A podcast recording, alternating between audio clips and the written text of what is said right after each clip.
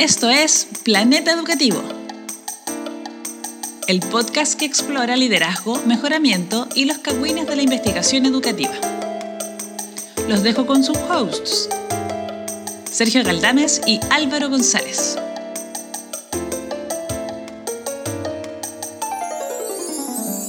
Bienvenidos y bienvenidas a Planeta Educativo. Soy Álvaro González desde Valparaíso, Chile, Sudamérica, para el mundo. Y al otro lado de la línea, Sergio Caldames. En Viña del Mar, en Chile. Volví. ¿eh? Sé que me extrañaron. Chile como, wow, algo, ¿qué está pasando? Pero aquí estoy. Aquí estoy en Chile chileando. Y hoy día, eso. en la casa eh, Bravo Galdame, nos tocó baño de perro. Lo cual es bien bacán. No, hemos hemos aprendido de un horror terrible, de, porque si alguien no sabe, yo tengo un perro ciego que es terriblemente complicado. Y, mm, y, ahora es como que ya los perros saben, ya, ya, y les damos droga y nosotros consumimos drogas legales, uf, casi. Uf, y va a ser el momento. Sí, qué suerte. Claro, y el día está muy, muy, con mucho solcito, pero me pasa, y esto es un mensaje para todas las personas que tienen mi edad, que es como 39, 40 años, que mi rol en el lavado de perros es, es levantar al perro subirlo a la tina, en la misma tina donde, donde me baño yo, y, y, duchar, como que yo lo subo y lo bajo, lo subo y lo bajo, lo subo y lo bajo y lo tengo. ¿ya? Y ahora tengo un dolor así, pero brutal, en la cola. En la colita. y donde termina la espalda, donde empieza otra parte de tu cuerpo, Álvaro, es esa, esa parte que, que como cuerpo te dice, oye, ¿sabes qué? Estás viejo, estás viejo, ya no deberías tener ese rol, no deberías tener rol en, en tu vida. Yo no entiendo por qué así el sub y baja, sub y baja. Nosotros cuando bañamos a pimienta acá también en latina, eh, lo hacemos con... Ella está paradita en latina, entonces, ¿será porque tus perros tienen como las patitas más cortas oh, o más chatitos? los discriminan, los discriminan. Sí, el, es que el, el, bueno, el toro es como más dócil, pero el mat, ciego, eh, tengo que, mm. se echa, como que se congela. Ah. Siempre que lo tocáis se congela. Esto es muy normal, pero con el agua es como no es que lo odie, pero como que no se mueve mucho, entonces tengo que levantarlo para... Tenemos que limpiarle su, su, su pecho y sus penes. Sus penes, Álvaro. Es que, ah, un pene por perro, pero son, son dos penes que hay que, sí. hay que, hay que bañar. No, no le, no, yo no, le, no, los, no, los, no los toco tanto, pero los toco. ¿ya? Y como, lo, sufici lo, suficiente como para, lo suficiente como para asegurar que hay limpieza, sí, digamos, ¿no? Sí. Sí. ¿Tú cómo estás? Ya, bueno, está bien. Eh, mejor, creo, mejor que tú. O sea, no ando, no ando tocando penes de perro, así que estoy, creo que estoy mejor. Eh, no, estoy preocupado. Te decía antes de empezar a grabar, estaba um, ayer muy feliz armando una, una, carpeta con archivos PDF para rendir en la última rendición de mi proyecto Fondesit, que termina ahora y se rinde el 31 de octubre. Uh, spooky. Se me levantaron los pelos de, la, de los brazos. Y eh, hay, que, hay que enviar los respaldos a través de la plataforma de ayuda de ANID. No carga la página. Eh, tengo esperanza, tengo fe y esperanza en que eh, la página va a cargar pronto. Eh, de no ser así, si usted está escuchando esto, señora Anid, señora Anid, Señora. lo intenté, le juro que lo intenté. Eh, y si no le llegaron mis documentos es porque la página no me cargaba. Tú, tú ya tenías varios strikes con Anit. Esto significa ¿What? que van a tirar. Yo sé que te quedaste como en deuda o como sea, como si ya sí, por, por, la sí. rendición anterior. ¿Significa que finalmente te van a tirar el, el Bounty Hunter, el, el Mandalorian? ¿Te va a llegar un Boba Fett a tu casa a buscarte? ¿Qué va a pasar? ¿Qué va a pasar si fallas de nuevo con Anit? Esto me, me, voy a tener que convertir en un renegado como Han Solo. Voy a tener que agarrar a Pimienta, Chubaca, eh, y vamos a tener que, no sé, lanzarnos a la vida de los outlaws en el, en el espacio. Eh, creo que esa es la única alternativa que tengo, no, me, no, creo que me quede otra. Pero, pero hasta ahora me estoy salvando, o sea, creo que no. estoy tratando de hacer todo lo posible para evitar que Pimienta tenga que vivir una vida de crimen. Oye, Eso. yo quiero aprovechar de decirle a señora, la señora Nid que yo voy a cometer muchos errores cuando me toque hacer esto en abril y que sean buena onda. ¿ya? Que sí. La voy a embarrar, la voy a súper embarrar, así que por favor piensen que ya pedí disculpas anticipadas, voy a dar lo mejor que tengo, pero la gente me, que me conoce sabe que soy incompetente con cualquier cosa formal. Y, sí. Uh, pero es... sí, en alguna época, digámoslo, en alguna época Sergio era tan incompetente en las cosas formales que iba a eventos formales con una polera que tenía eh, un print de una corbata. Yes. Eh, ese nivel de incompetencia. Sí, tú, tenía dos, una verde y una, y una de smoking. Y mucha gente me decía, oye, pero, ah, es una polera. Es como, sí, sí. Por favor, revisa. No, pero lo tú lo dices con ese tono, pero en realidad era como, ah, es una polera. Oh, un, saludo, un saludo a Carmen Montesinos, por algo relacionado con esto. oh, que me odiaba Oye. esa señora porque me vestía mal. sí, sí, es cierto. Oye, a propósito de, a propósito de trabajo, Uh. eh, tengo que confesar algo, Sergio. Eh, le- le- he sido infiel al podcast. ¿What? Eh, en tu ausencia, Sergio. Me voy 2.000, 3.000 kilómetros de acá y ya te metiste con otro podcast. Me metí con otro podcast. De- de- tú, tengo que confesarlo a ti, a Felipe y, y a Paulina y a Jimena que están, que están colaborando siempre con el Y a Mauro. Pino, que es nuestro accionista principal, la, la única persona que nos exige, al parecer. Saluda a Mauro, a Mauro Pino, por favor. Y, y Gustavo también que nos sigue, pues como una especie como de es como una especie como de K-popper pero del, Sí. del- Bien críticos del nuestros seguidores, bien críticos. Sí. pero me entrevistaron del podcast de la, de la Silva Enrique. eh, escúchenlo eh, y después comparen. ¿Qué versión de Álvaro les gusta más? ¿La versión Álvaro asalariado o la versión Álvaro que no tiene nada que perder en este podcast? Qué buena. ¿Cómo se llama el podcast? Protagonistas de la Silva. Buena, muy bien. Y bu- igual bien, ¿y, de se trata de educación? ¿Se trata de, héroes como tú? ¿Se trata de... ¿De qué se trata?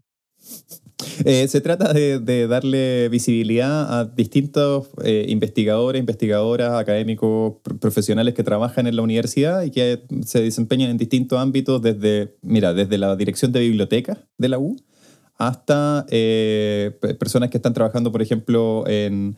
eh, La universidad tiene un centro de atención a la comunidad enfocado como en salud mental, atención psicológica y, y- trabajo social.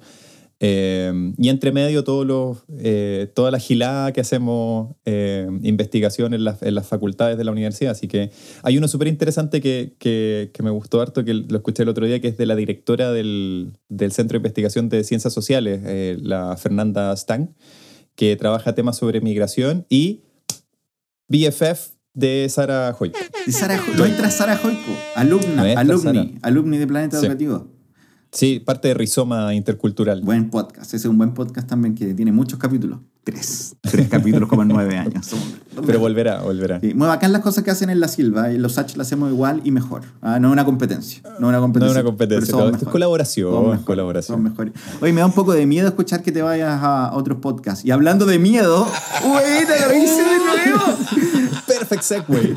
Esta es una semana que en distintos lugares del mundo, Álvaro, se trata de horror, terror, dulces, celebración, recuerdo de los muertos y cosas así. Alguno, para algunos es Halloween, para otros el Día de los Muertos. Para mí, que siempre he trabajado, yo- los fans hardcore de Planeta Educativo saben que mi abuela vendía ataúdes y mi papá vendía lápidas.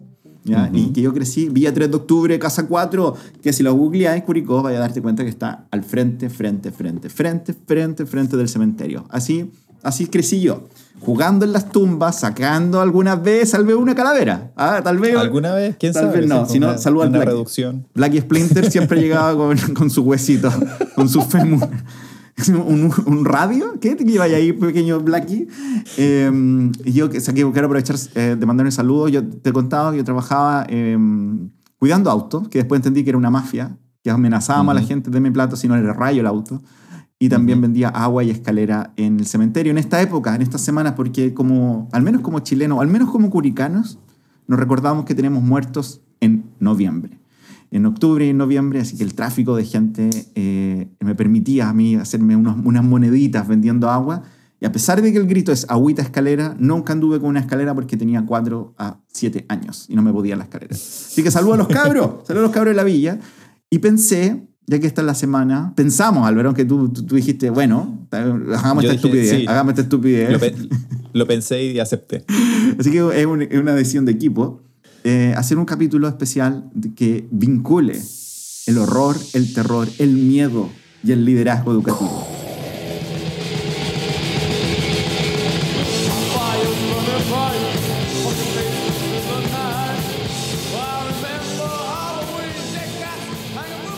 Para esto, te voy a contar lo que hicimos, Álvaro, yo sabía, obviamente.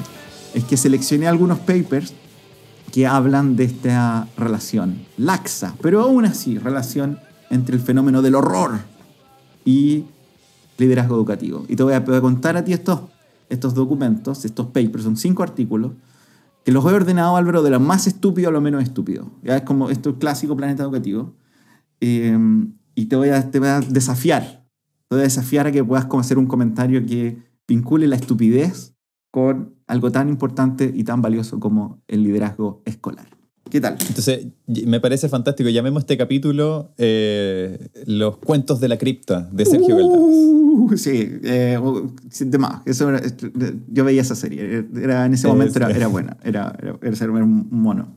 Eh, daba susto, daba susto. Entonces, lo que hice, te voy a contar, que em, hice, seleccioné estos artículos, le puse en un buscador, mis buscadores mágicos, pipa, pup, todo que tiene que ver con leadership, horror, terror, Halloween, Día de los Muertos, un montón de combinaciones. Encontré algunas cosas tontas ¿Encontraste? y con menos tontas, menos tontas. ¿ya? ¿Estás listo? Wow. Te tenía cero fe. Dale, vamos. Planeta Educativo te lleva por el mundo, por el tiempo y por el espacio.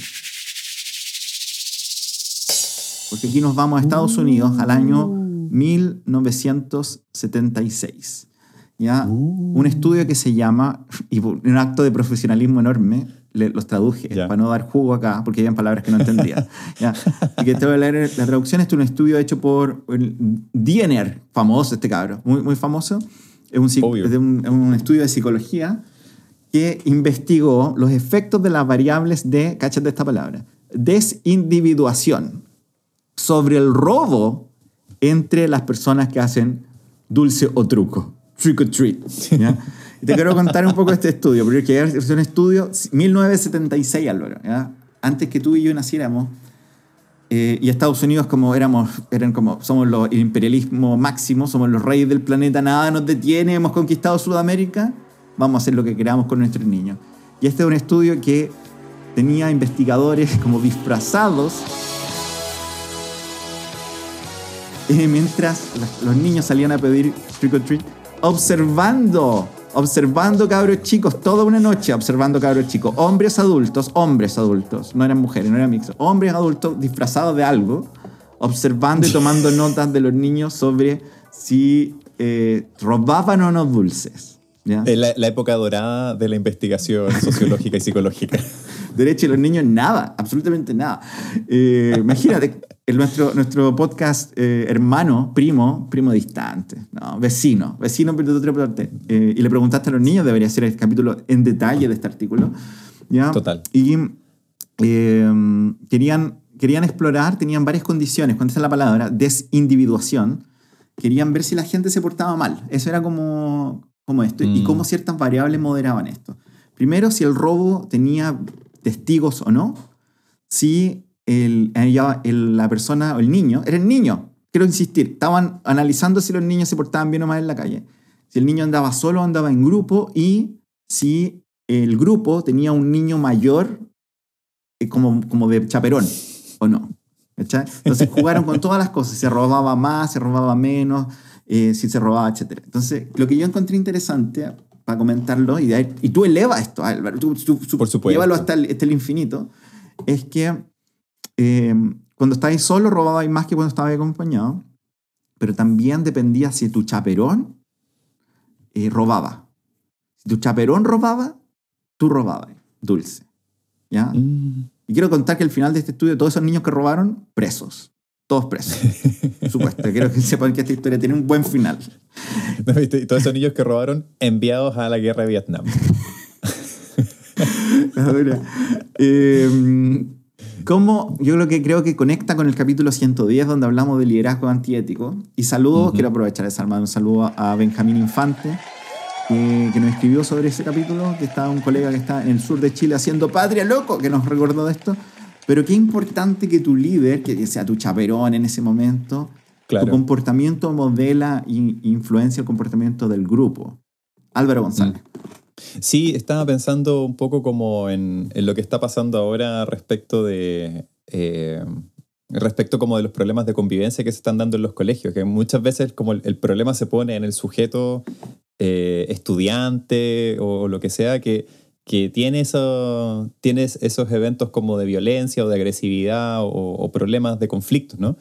Eh, y mucho de lo que está pasando también, conversando por ejemplo con estudiantes del magíster de la universidad, que son profesores o profesoras en colegio, eh, algunos directivos también, hablan de que a, veces tienen más dificultades para tratar la, mm, los problemas de convivencia con los apoderados. Entonces, ahí hay un tema ahí como, pues, si, si, si los padres, los apoderados están teniendo dificultades para regular sus emociones y resolver los, los, los, conflictos de manera no violenta, eh, es, es, muy difícil también como poder esperar que los chicos, como por iniciativa propia, eh, aborden los problemas que, o, las frustraciones que enfrentan de manera un poco más pacífica, ¿no? Sí, sí, me hace mucho sentido. Hemos hablado harto con los dañados que están nuestros profesores y profesoras en este año. Y, mm. y, cuál es el rol también, yo cuando estuve en Costa Rica, Álvaro estuve en Costa Rica haciendo una, un, keynote. no, sé, no, es, no, es, necesario que lo recordemos, Álvaro, son todos mis éxitos, pero, pero hablábamos de importante que los que los directores trabajaran con compasión también con nuestros mm. profesores, porque mm. también eso invita a un, docente eh, a ser más compasivo con los estudiantes. Esa, esa línea es interesante. Sí, bueno, y también ahora en último en las noticias, más allá de lo que pasa como en estos cinco o seis liceos en, en Santiago, Providencia, que han tenido dificultades como más intensas, ¿cachai? Como ahí abiertamente hay un problema mucho más allá de simplemente como la convivencia o qué sé yo. Eh, en otros lugares, como hace poco salió una noticia de balaceras, por ejemplo, afuera del jardín infantil o aquí mismo en Valparaíso, fuera de colegio. Eh, y entonces, como que la reacción, como entre comillas, natural de las comunidades educativas es como encerrarse, como encapsularse, ¿cachai? Y, pero no te podías olvidar de que esos chiquillos después salen de esa cápsula, porque están entrando y saliendo todo el rato. Mm. Entonces, eh, más que encapsularse, los colegios tampoco pueden hacer como que el entorno en el que están no existe. Y eh, y yo creo que ahí es como la responsabilidad, como un poco conectándolo al estudio, como el, el modelaje de alguna forma eh, que, lo, que los adultos, estos chaperones, tienen con, con, los, con los, niños más, más jóvenes.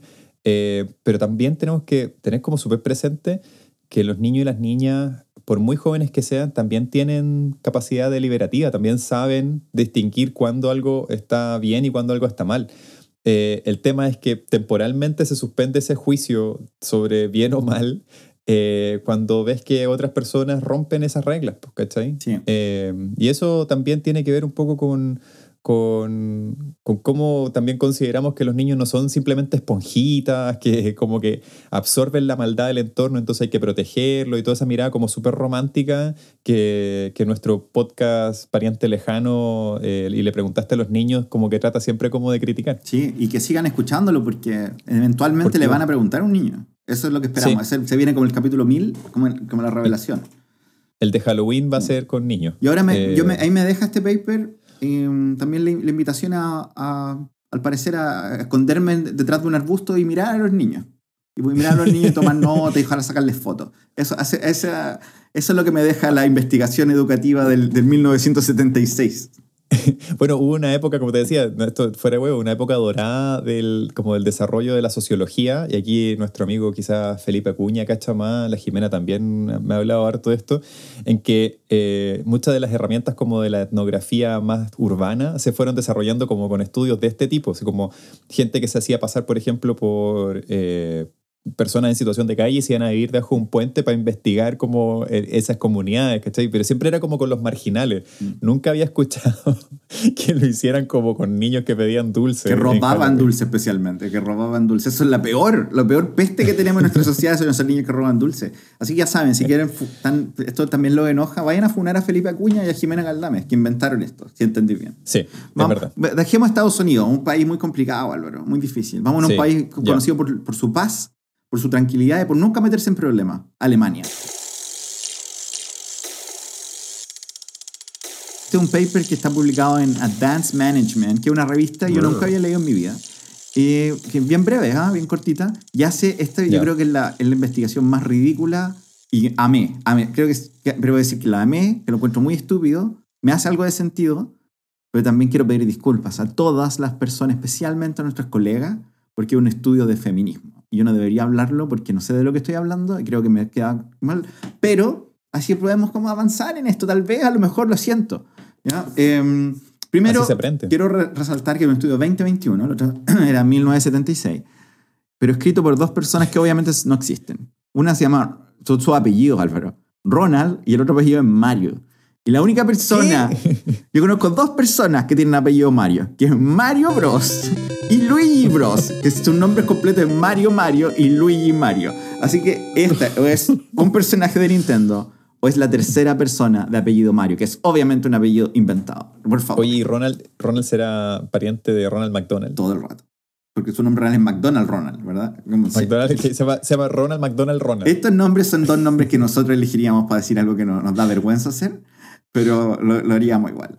¿Ya? Este... alguna vez inventamos, alguna vez inventamos un autor, recuérdalo. Sí, así, Era Sainsbury. Sainsbury. Invita, inventamos a Sainsbury. Para un trabajo de antropología de primer semestre. Yo creo que eso ya pasó. Ya han pasado 20 años, lo siento. No voy a disculparme por eso. Fue gracioso y fue creativo. ¿ya? Y estamos, creativo. Y estamos tomando vino en ese momento.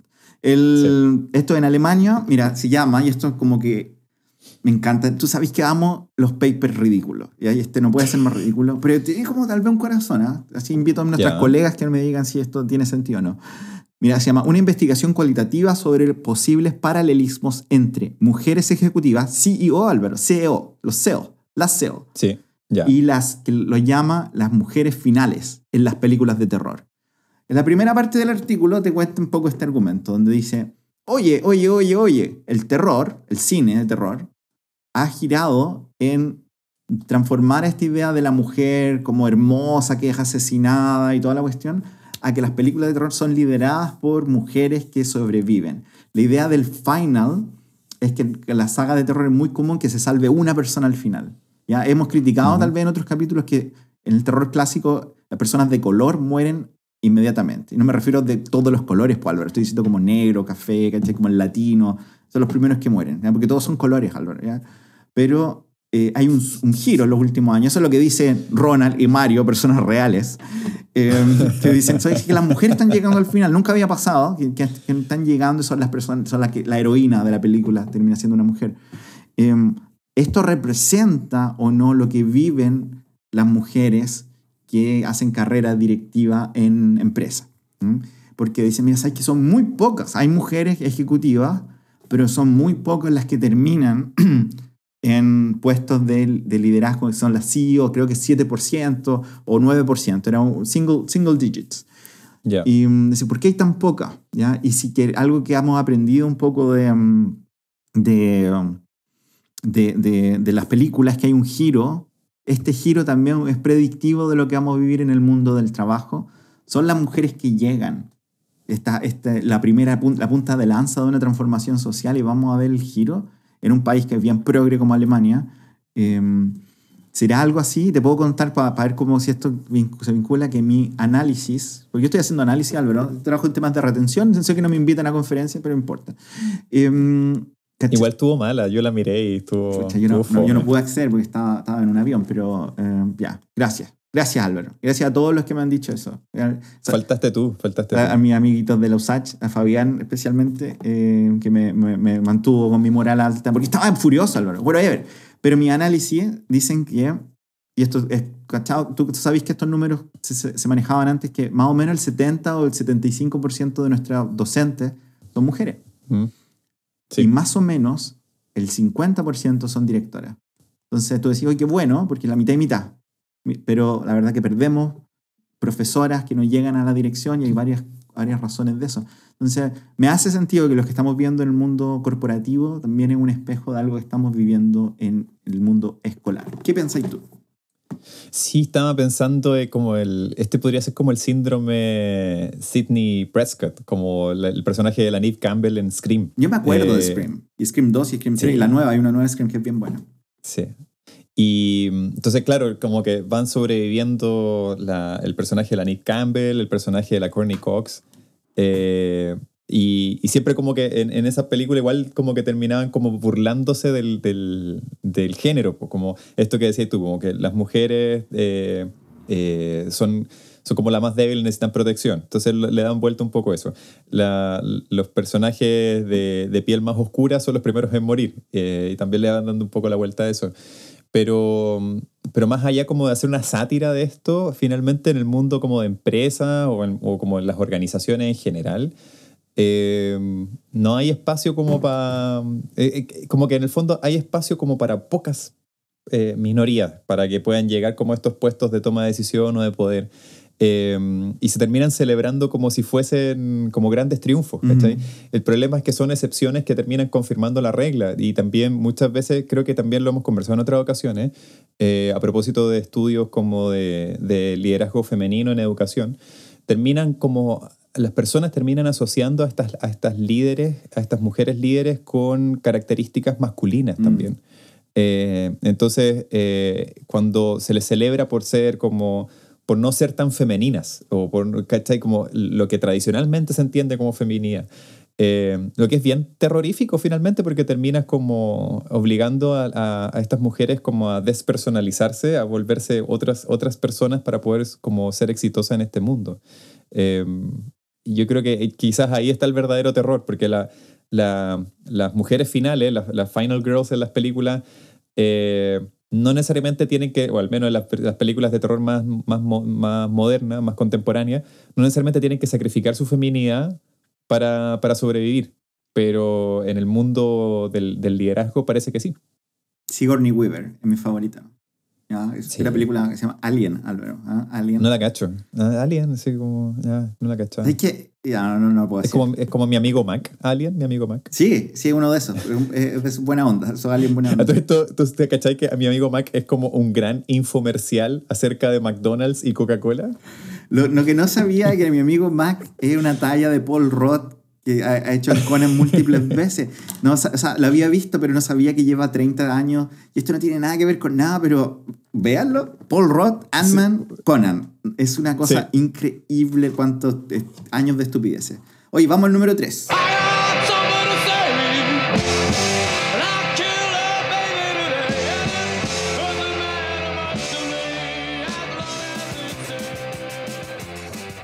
¿Ya? Número 3. Ya, hemos estado en Estados Unidos, hemos estado en Alemania. Vamos, vámonos un Alemania. poquito. Dos países que han estado siempre en paz, Álvaro. Francia y Alemania, vámonos a Francia. ¿ya?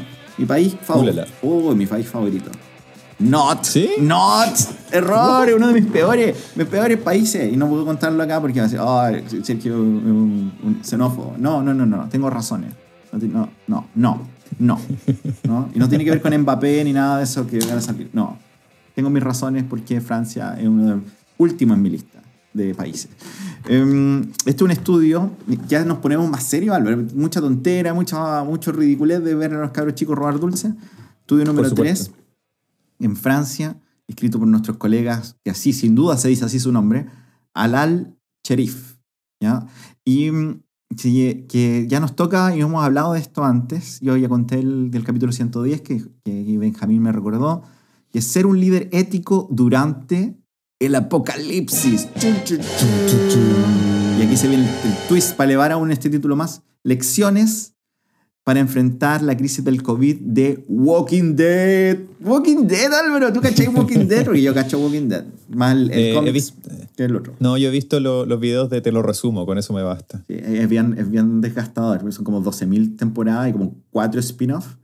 ¿Ya? Saludos a Fabián y a Caro sí, que son fan de, de Wal- Walking Dead, como le dicen ellos. El, a- esto es un, es un paper escrito en el Journal of Business Research, ¿ya? como te dije, están Ujú. centrados en, en Francia, y lo que hacen es vincular eh, lo que experimentan los personajes en Walking Dead, que para ti es una serie, Álvaro, para mí un cómics. ¿ya? Ese tipo de persona soy. Ya la gente dice, oye, Sergio no lee. Yo leo. ¿ya? Solo porque necesito dibujitos para apoyar mi lectura no significa que soy diferente o menos. ¿ya? No, es lectura igual. Es historia bien. igual, historia igual. Termina además Walking Dead y termina bien. Creo que un buen final. Vean, léanlo. Eh, y ven esta serie, El viaje, ya al que no cacha Walking Dead, el- el- los zombies dominaron el mundo, el personaje que seguimos despierta y al- el apocalipsis lleva como un mes y encuentra un grupo de sobrevivientes y durante todas las series van caminando hacia encontrar algún tipo de paraíso, ¿ya? hasta que eventualmente construyen esto en un lugar y todo el tema de los zombies pasa a segundo plano porque descubrimos que el verdadero monstruo el ser humano, Álvaro. Twist. Oh, twist, twist, no. twist. Sí, somos nosotros, somos los verdaderos Walking Dead. Y em, entonces hay harto de construcción, de cambio, de movilización y liderazgos que emergen para ciertas situaciones. Entonces dicen, ¿qué aprendemos de esta serie que, em, que nos puede ayudar también a navegar el mundo de liderar? Es lo ven en el mundo corporativo, son, analizan los liderazgos de, de las principales compañías que te imagináis, su Apple, su Amazon, su Facebook, su Meta, y, hacen ciertos paralelos. ¿ya? Entonces te quiero, yo anoté algunas cosas, encontré como que voy a leer un pedacito chiquitito del, del abstract que dice, este artículo ilustra por qué el liderazgo ético va mucho más del carisma y las competencias, involucrando eh, profundas motivaciones y emociones de, eh, de, sus líderes. ¿ya? Entonces, cuando tú pensás en liderazgo ético, siempre pensáis, oye, si esa persona es preocupada. Pero lo que agregan estos autores es el, rol que tiene el liderazgo ético siendo desde la honestidad del líder.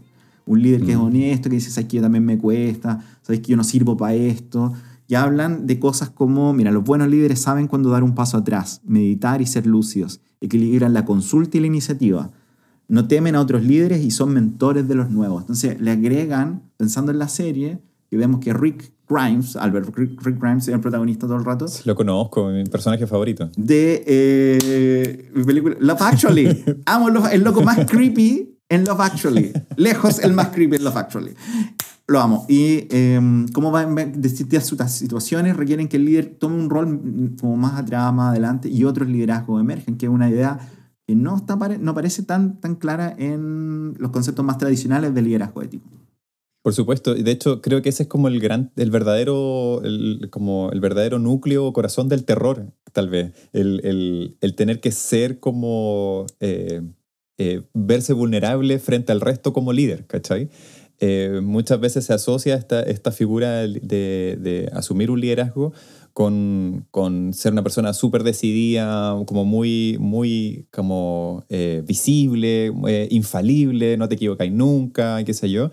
Y quizás el verdadero terror está en asumir que no lo sabes todo, que no lo puedes resolver todo solo. Eh, mm. y, que, y que además, yo creo que eso genera también, pensando tal vez como en temas de salud mental que había mencionado hace un rato atrás, también genera una presión eh, y un estrés en los líderes muy grande. Eh, esto de tener que estar como permanentemente preocupado de que es tu responsabilidad resolver los problemas, ¿no? Y que no puedes pedir ayuda, porque si pides ayuda, o, mm. o si reconoces que no tienes la, la la solución a los problemas, eso te hace ver mal, ¿no? Y yo creo que ahí está el verdadero terror de, esto, ¿no? Eh, del, liderazgo ético también implica ser muy transparente respecto de lo que uno o una puede o no hacer. Sí.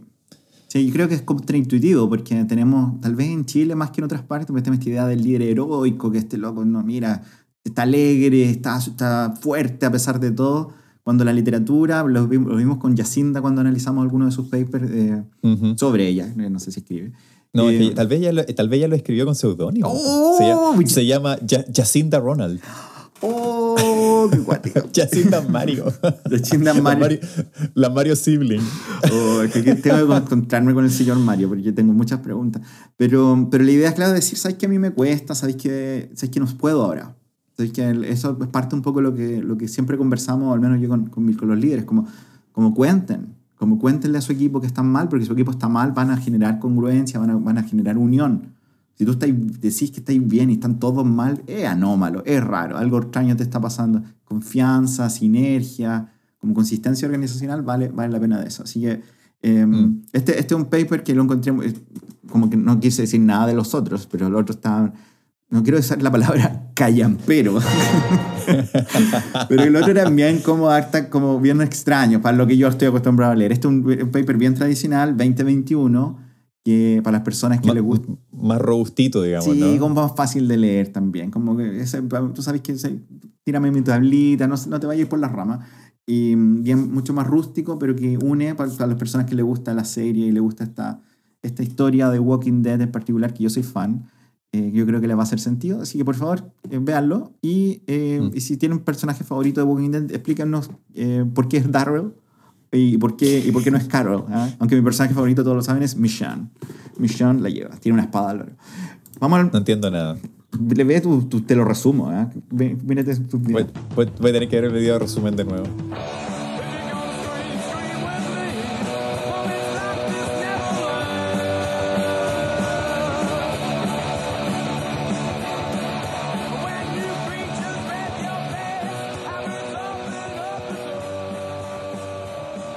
Eh, vamos al punto 4 y ya nos ponemos mucho más, más, más brígidos. ¿ah? Ya, ya no, al, al paper número 4, esto es uno de... Pero ¿a dónde, ¿a dónde viajamos ahora? Mira, estamos en dos lugares. Lo escribimos en Nueva Jersey, ya que es el Nueva York pobre, todos lo saben.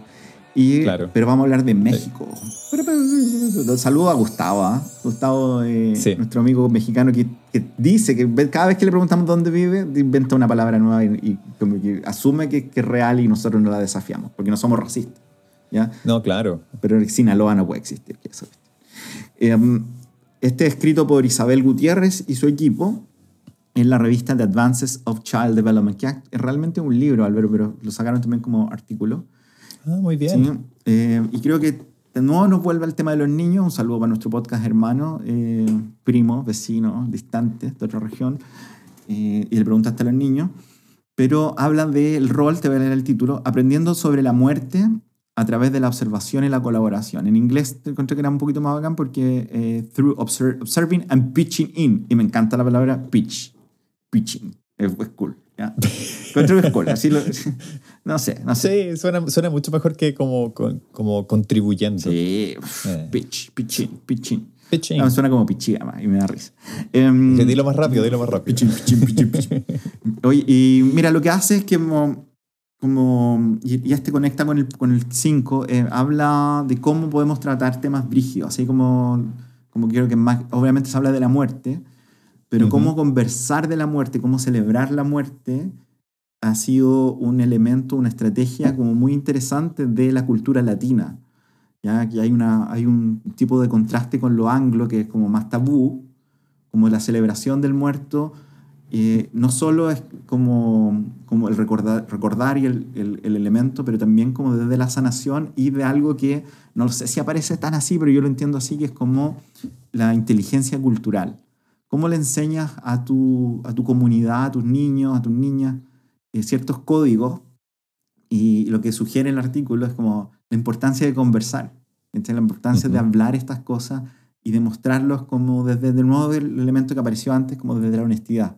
Los niños conversando, pero no solo escuchando, sino ellos también hablando, ahí del pitching, eh, pueden dar sentido a la muerte, que es un tema bien difícil, pero también conectan y crecen culturalmente al reconocer ciertas prácticas que son, son bien invisibles. Sí, aquí eh, tenemos que hacer una mención a, nuestro, a uno de nuestros seguidores que es eh, el Tommy, el perrito, eh, y, y a, su, a su humana Leslie y a Jimena y a las, y a las voluntarias y las, las trabajadoras del- de la Biblioteca Libro Alegre, porque esto me recordó eh, un libro que, que escribieron con niños de, de Valparaíso que se llama Terror en el Cerro. Y los, ni- y los niños escribieron sus propias historias de terror, pero centradas en su realidad cotidiana, en su, en su cerro, en su barrio, etc.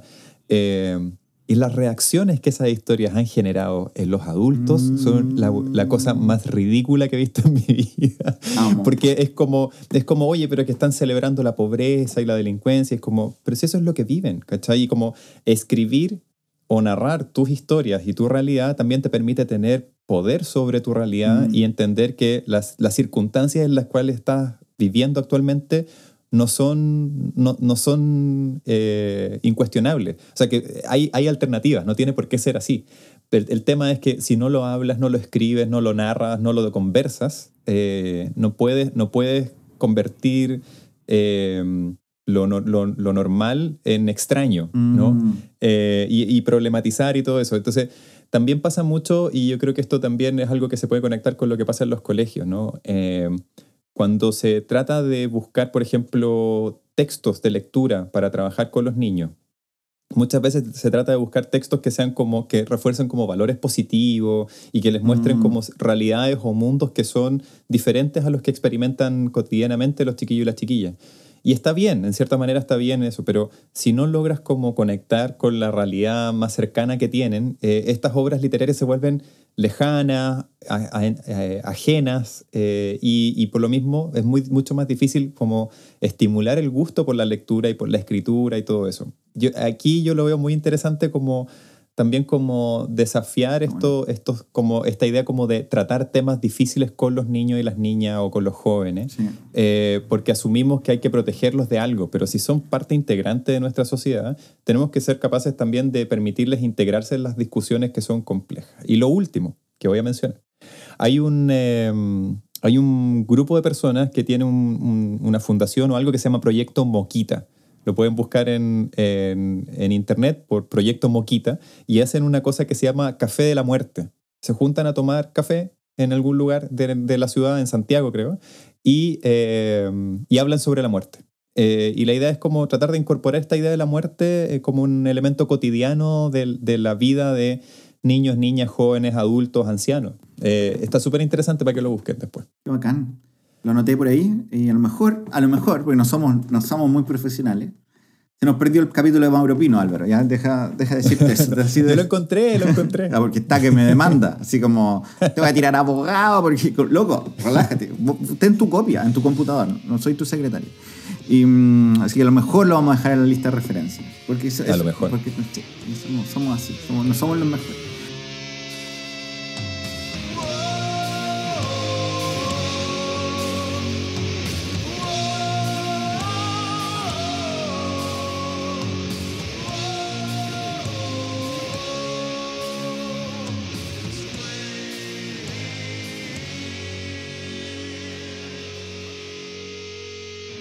Oye, ¿tenía uno más? Tengo uno más que va con la misma línea. Em, como dije, lo, ordené de los más estúpidos al principio, pero este no es estúpido, no tiene nada estúpido. Y quiero solo como ilustrarlo. No me siento muy incompetente para poder discutir el, paper, pero tiene muy, mucho que ver con lo que señalamos antes en, este, en el, Aprendiendo de la muerte a través de la observación. Y es como... Eh, em, te voy a leer el título. Recordando y honrando a los muertos. Día de los muertos. Eh, Black Lives Matters y sanación radical. ¿Ya? Eh, lo que describen una estrategia que se usa en el marco de, de, especialmente lo que pasó después de la muerte de George Floyd en Estados Unidos, que, que fue la crisis donde más que la más gran mayoría de las personas eh, ha seguido, de demostrar la violencia brutal y la, el racismo estructural en Estados Unidos contra ciertos grupos, especialmente los negros, y mm, de cómo se vive la muerte. ¿ya? Y lo importante que es recordarlo y lo importante que es hablarlo. Entonces, a pesar de que no es culturalmente eh, eh, sensato hablar del Día de los Muertos en otras culturas, lo que han hecho es tomar, esta, los grupos negros eh, en Estados Unidos han tomado los principios y han hecho como un Día de los Muertos flotante, que, mm. que es como se le recordar esto, recordar que no, no olvidar a las personas que han muerto a través de esto, a través de esta iniciativa y describen esta estrategia y la conversación sobre estos temas difíciles como un espacio de sanación, eh, como bien autoconvocado, como, como muy de abajo hacia arriba y, que está dando resultados. Entonces, creo que, mm. que, no, que, no, no, quiero, no quiero hacer ninguna broma al respecto porque es un tema que, que es, muy, es muy triste y es muy actual, pero, pero creo que conecta con el punto 4 la importancia de hablar, la importancia de no, no sepultar los temas nunca hasta que estén bien trabajados y, como cierto, nos invita a mí como pensando que trabajamos con, con líderes, como, como atentos a estas, estas ideas y estos traumas y estos eventos conflictivos que ocurren en la escuela, ocurren en las comunidades. Como no pensar que porque ya no se habla la cosa se superó, sino que todo lo contrario, hablarlo puede ser un espacio de, de, generar una visión compartida, de, de, recordarnos, generar cohesión, de conocernos. Eh, y creo, que, creo que hay una lección súper importante en, en, este tipo de iniciativas que son ajenas a lo nuestro, pero, pero tal vez no tanto. Sí, yo creo que aquí el, eh, es interesante pensar como en, estos enfoques de derechos humanos en educación eh, y tratar como de recuperar como esos, esos principios bases de los derechos humanos que tiene que ver con verdad, reparación y justicia. Eh, y que partir por verdad implica partir por conversar lo que mm. sucedió y sincerar lo que sucedió. Reparación implica actuar sobre aquellos, aquellos aspectos que dañaron a algunos grupos por sobre otros. Y justicia implica en hacer una, una promesa de, de, no repetición, de que esto, de que quienes fueron responsables asuman su responsabilidad eh, y el resto tomar una posición de que eh, vamos a hacer todo lo posible para que los, las, situaciones horribles que vayan sucediendo eh, no se repitan. Y, y, eso uno lo puede ver como a, a, nivel macro en las sociedades, eh, pero también lo puedes ver como a nivel micro en, en comunidades más pequeñas, en una sala de clase, Mm. en una relación más cotidiana entre adultos, niños, niñas y adolescentes en los colegios. Eh, y creo que eso implica también como una, una necesidad de eh, eh, suspender por un momento el tema de la sanción para poder de, algún- eh, de alguna manera, antes de sancionar, poder conversar y poder aclarar las posiciones y, y cada uno tener la posibilidad de contar su verdad acer- acerca de los hechos para Mm. luego poder llegar a un, a un acuerdo de, de reparación, de sanción y de no repetición. Sí, sí, exacto. Como que yo que lo veo como mucho de lo que conversamos hoy día tiene que ver con, con tal vez con, y suena pésimo porque estamos hablando de horrores y problemas y dramas, pero como líder puedes tomar una, es una oportunidad para, para, para conectarte, con, para generar influencia, para, para ser visto como una persona que comprende y sana. ¿ya? A mí me gusta mucho esta línea de, hemos hecho varios capítulos de Planeta Educativo donde tratamos de unir, intentamos unir como literatura de ciertos lados con educación y con liderazgo. Eh, creo que esto es un camino.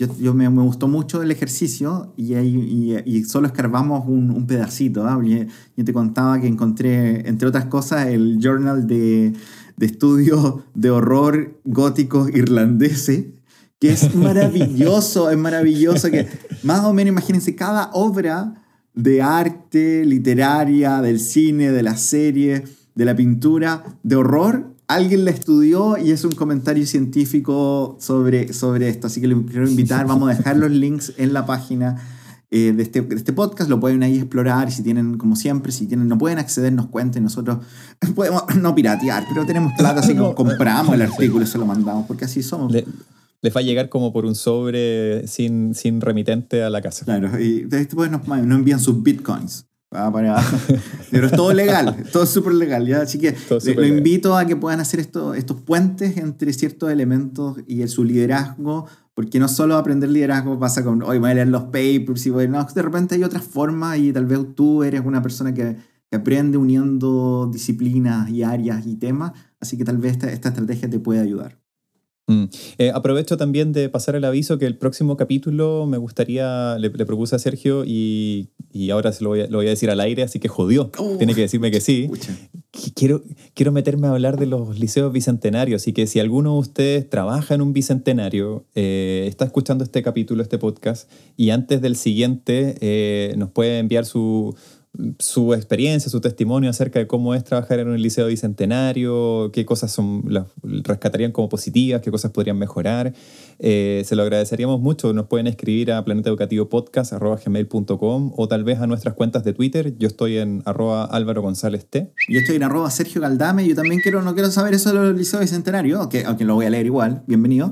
Pero quiero saber de Walking Dead, si a alguien le gusta Walking Dead, porque ahora que, ahora que hablé de Walking Dead fue como, oye, hablemos de Walking Dead y por qué Carol la lleva. ¿ya? Yo soy fan de Carol, ¿ah? así que no, no, hay, Pero re- ser- recién mencionaste el de la, la de la espada. Sí, que ¿no? también soy fan de Michonne, ¿ya? Pero Carol la lleva porque es como que eh, odia a todos, pero tiene un corazón de oro, ¿cachai? Pero bueno, bueno, no, veamos, pues, veamos, que eh, bueno, esto va a salir ya después de su Día de los Muertos, Halloween, Día de Todos los Santos, lo que sea, pero ahí, si tienen comentarios, los esperamos. Si no, nos vemos la próxima semana con Liceos Bicentenarios.